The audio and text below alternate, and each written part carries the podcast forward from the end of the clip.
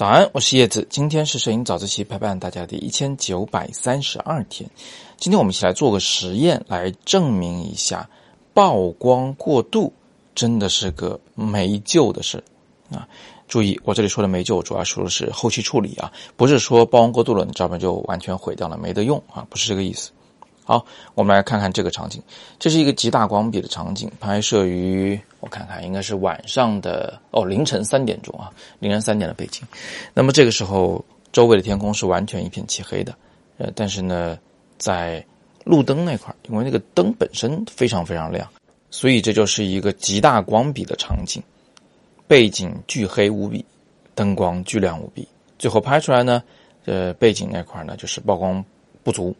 灯光这块曝光过度，这是一个正常曝光照片吗？从技术上来说，它不是，因为它毕竟有一大部分的曝光过度的区域。但从另一个角度上来讲呢，我的主要曝光目标是那个柳条，柳条线的曝光是非常正常的啊，那个灰度是非常细腻和好看的。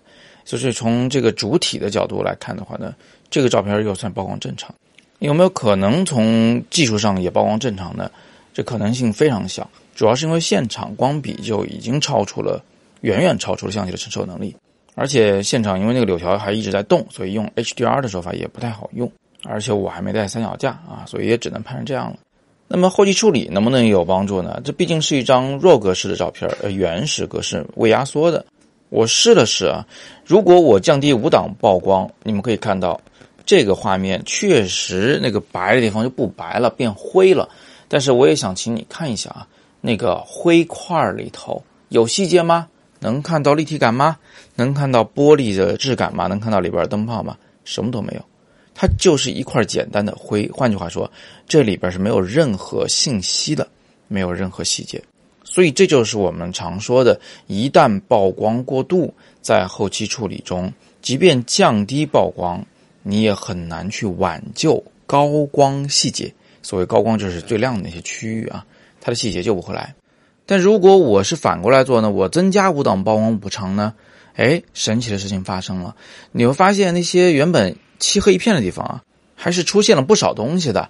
就右边有一棵柳树，左边应该是个城墙，对吧？就实际上是在故宫午门那边拍的照片。呃，那虽然这画面的画质很糟糕啊，你可以看到它的颗粒感很重，然后呢，甚至有一些横竖条纹的那种。隐隐约约的不应该出现的东西，但是呢，我们不可否认，就是它至少还是暗部里有了东西了。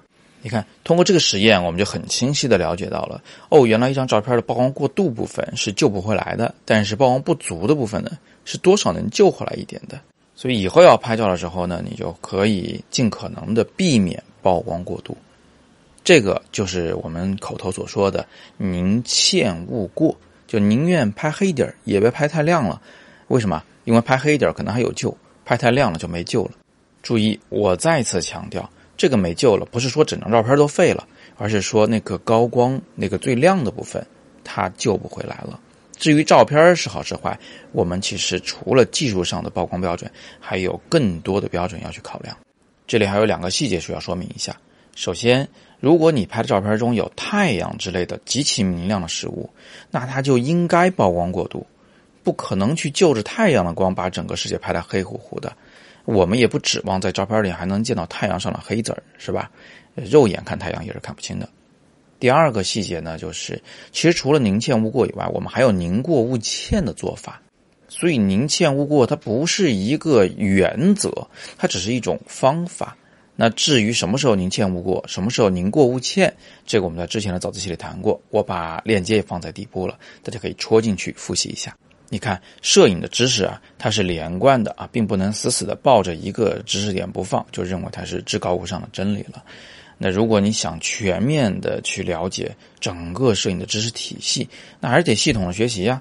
所以底部阅读原文中就是我的摄影大课《自由摄影师 Plus》。